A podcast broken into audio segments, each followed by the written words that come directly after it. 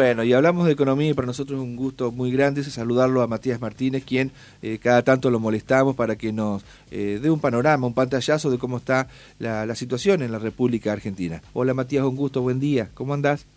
¿Qué tal, Javier? Buen día, ¿cómo andás? Pero muy bien, muy bien. Bueno, gracias por, por, por atendernos. ¿eh? Bueno, danos un pantallazo, eh, vos siempre analizando eh, con criterio, con razonabilidad, este proceso que se está viviendo en la Argentina. Eh, ¿Se están ordenando las cosas o es más de lo mismo, según tu, tu modo de ver las cosas?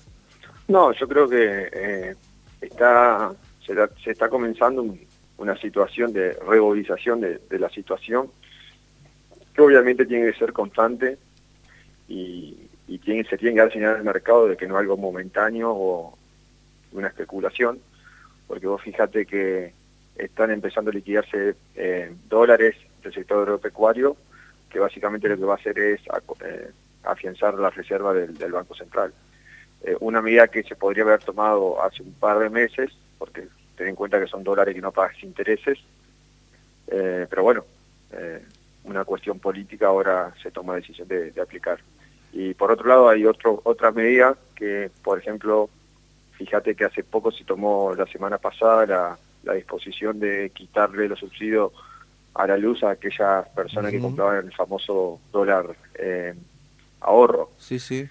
Eh, fíjate que hasta subsidiamos un dólar. Entonces, son cuestiones que uno mientras la vaya regularizando, obviamente eh, van a ir eh, de manera prioritaria eh, disminuyendo el, el, déficit fiscal, que es nuestro principal talón de Aquiles. Hoy estamos gastando más de lo que nos ingresa claro. y, y, ese déficit lo estamos financiando con emisión. Esa emisión se va a inflación y, y en realidad el que lo termina pagando el trabajador eh, todos los meses, ten en cuenta que una inflación del 6% mensual es un impuesto del 6% al tenedor de, de, pesos, y el principal tenedor de pesos hoy es el laburante. Exactamente. Eh, ustedes, los economistas, nosotros, los periodistas, los políticos, eh, somos eh, fantásticos.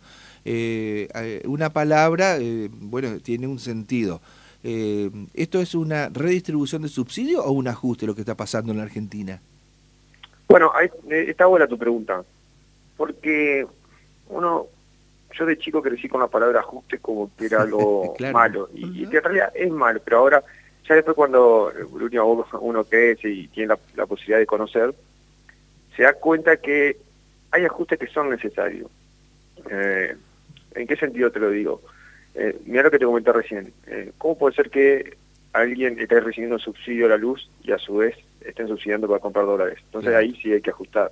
Claro. Eh, por otro lado, ¿cómo puede ser que haya personas que están recibiendo subsidio a la luz eh, o al gas y en la casa tienen, no sé, 7, 8 aire acondicionados? Claro. O sea, si vos tenés 7, 8 aire para cierto número, no necesitas que te subsidien porque es un indicador de que te dé capacidad de pago. Y así con, con muchos otros aspectos. Por ejemplo, eh, por, ahora yo estoy producción laboral en Catamarca. Ajá. Me vine en, en, colectivo porque no tengo un vuelo directo a Catamarca de Paraná, sino tenía que ir a Buenos Aires, de ahí a esperar. Entonces, ¿cómo puede ser que hoy el, la línea aérea de bandera nacional, que está subsidiada, que tiene un déficit arriba de 500 millones de dólares al año, mm. eh, estamos subsidiados a la clase media, media alta, que es la que se mueve dentro de, o sea, de capital a todos los lugares del país. Entonces son cuestiones que, pues bueno, si ajustamos ahí, bueno, yo creo que son necesarios porque el déficit lo estás pagando el que menos tiene para financiar el subsidio a, a gente más pudiente. Ahora, si vos me decís, va a ajustar en educación y en salud, bueno, ahí sí te digo, no, no es un, no es un ajuste eh, bueno, está pasando, justo. Está pasando. Y recién hablamos con gente del sector de la discapacidad que tiene servicio, prestan algún tipo de cobertura y no cobran hace como cuatro meses. Entonces están ahí complicados y eso entienden ellos que es un ajuste a discapacidad. Sí, eh, he leído algo sobre ese tema. Ojalá que se lo regularice porque, por otro lado, eh, son gastos que no hacen diferencia. Pero claro, tal vez podrían achicar eh, la clase política, este, todo lo que es este eh, viáticos, este, to, todo lo que significa la parafernaria de cuando va un sí, presidente, sí, legislador, bueno, es, es, insignificante, pero es el gesto, que tampoco se lo da. No, son gestos, estoy totalmente de acuerdo con vos, pero a ver, eh, esto como siempre doy el mismo ejemplo, eh, es en la casa de cualquiera, las cosas tienen que estar ordenadas, en, la, en, la, familia hay ajustes, pues si no, bueno, a ver, en vez de ir una vez, dicen los chicos, al, a comer hamburguesa, digamos, tres veces al mes, vamos a ir dos. ¿Y sí? Eh, o sea, esos son ajustes que se hacen intrafamiliar. Ahora, dentro, en, en, a nivel país, también tiene que reordenar las cuentas, pero obviamente, como así, intentar no tocar salud, no tocar eh, educación, eh, pero sí andar por, por, otro sendero que son gastos que quizás está financiando la clase media media que quizás no, no lo necesita. Lo que es, vos fíjate que, para que tengan un poco en cuenta, lo que es luz y gas son subsidios que se vienen aplicando desde el año 2010. Y en el año 2011 se aplica el FECO para no quitar esos subsidios. No sé si puedo recordar cuando se hablaba de la famosa sintonía fina. Nace en el 2011. porque luego que gana Cristina en, en, octubre, en diciembre se aplica el FECO. ¿Por qué? Porque la clase política no quiso descomprimir los subsidios pensando que de esa manera... Eh, Electoralmente les iba a ir mejor. Claro y bueno, fíjate, ahora tenemos CEPO, estamos quedando subsidios.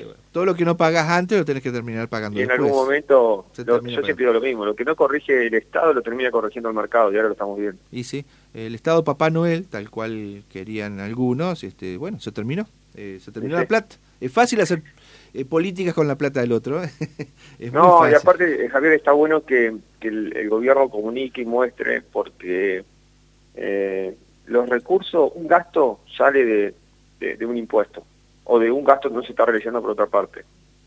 Eh, y la gente también lo tiene que entender a eso, porque creo que es una manera como de informar y comunicar al ciudadano, y obviamente como decía, ahí se necesitan muchos gestos de, gastos, de, eh, de no hacer cosas innecesarias, marketineras, porque en realidad no es que eh, el gobierno tiene fondos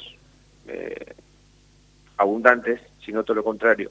Hoy un gasto que, que se realiza o se hace por medio de emisión, que en realidad es inflación que va a pagar en uno o dos meses, o se hace disminuyendo gastos por otro lado. Bueno, ¿estás al tanto de las gestiones que va a realizar el ministro de Economía, Sergio Massa, en Estados Unidos? Y antes de irse, eh, anoche leí Ámbito Financiero y otros eh, medios especializados en economía, que se autoriza ahora, eh, por estas medidas que toma el Ministerio de Economía, a tomar deuda y a pagar en dólares, algo que parecía imposible. Bueno, está jugándose a todo o nada aparentemente con, con este plan de la búsqueda de la estabilización. Eh, más a lo que va a hacer es primero ir a mostrar los números que obviamente no, no están cerrando en relación a lo que uno se comprometió con el fondo y que obviamente yo creo que el fondo eh, le va a refinanciar aunque no se haya llegado a las metas y por otro lado, va a comprometerse a seguir bajando el gasto y ordenar las cuentas. Como para, vos fíjate que el fondo está dando dólares. Seguir ajustando, para, para pagarle ahí, claro, seguir ajustando, sí, para pagarle al mismo fondo. Claro. Eh, yo no creo que se emita en, dólares porque en realidad la, la, tasa que hoy está pagando la Argentina en dólares debe andar entre el 15 y el 17%, una, una tasa altísima. Eh, lo que sí quiere el gobierno nacional es que entre inversiones. Pero hay una otra cuestión entran inversiones y después no pueden salir la ganancia de esas inversiones por una cuestión que tenés un cepo. Es decir, eh, ahí estamos complicados lo, que te comentaba hoy, y que algo que lo, está perturbando más es, este cepo y, la brecha cambiaria, porque vos invertís y luego sacás a un dólar oficial o a un dólar paralelo, que es lo que está pasando en, el turismo. El turismo está ingresando muchos dólares, pero se va al mercado informal porque un brasilero no va a vender el dólar para que le den 150 pesos, lo vende en el blue que hoy lo está teniendo a, a 280. Eh, entonces, necesitamos como la economía para que esa extorsión, esas extorsiones no generen un efecto negativo más, básicamente hoy en, la reserva, que es donde más se necesitan recursos. Está muy bien. Eh, no sé, eh, vos estás estudiando mucho, trabajando mucho, si tenés tiempo leer los medios. Yo por ahí puedo tengo que leerlo por una cuestión de estar informado y miro la parte económica, ya te decía. Dicen que el 1 de octubre puede ser una fecha clave.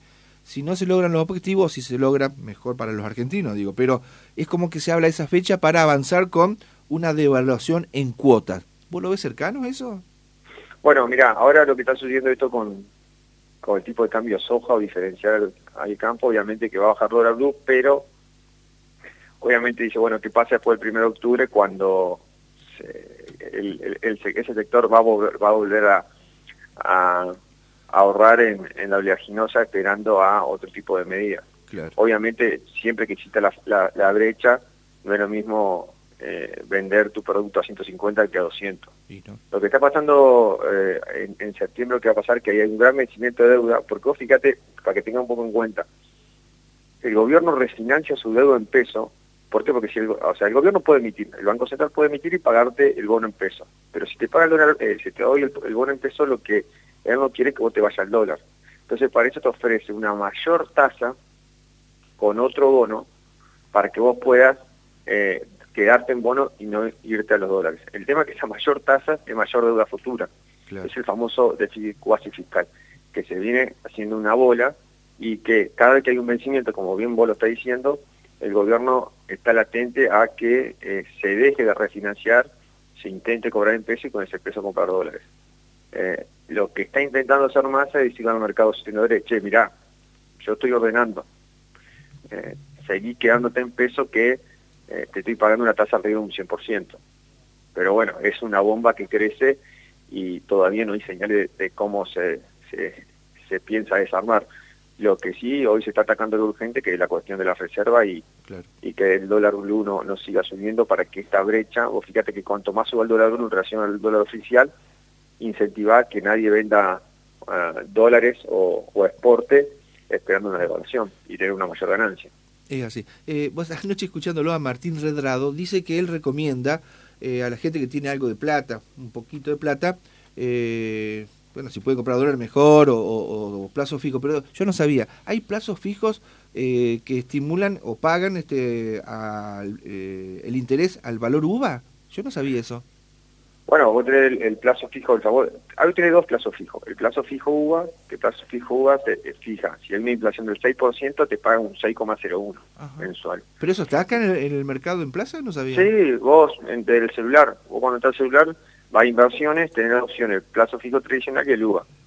El plazo fijo UVA, vos si lo haces a tres meses precancelable, eh, una vez que pasa el mes, o sea, a los tres meses te lo acreditan o una vez que pasa el mes vos lo puedes precancelar y a los cinco días hábiles te, ah, acreditan a tu cuenta eh, el capital y lo que transcurrió de tiempo en relación a intereses. Eso cualquier persona que agarre el celular lo se fija en la parte de inversiones lo va a encontrar las dos modalidades. Así que vos llevas 100 mil pesos, no sé, al Banco Nación y le decís, don, don Nación, deme un, eh, un plazo fijo UVA, 100 mil pesos. En, en tres meses vos me decís que da el, el valor de la inflación, te, devuelven.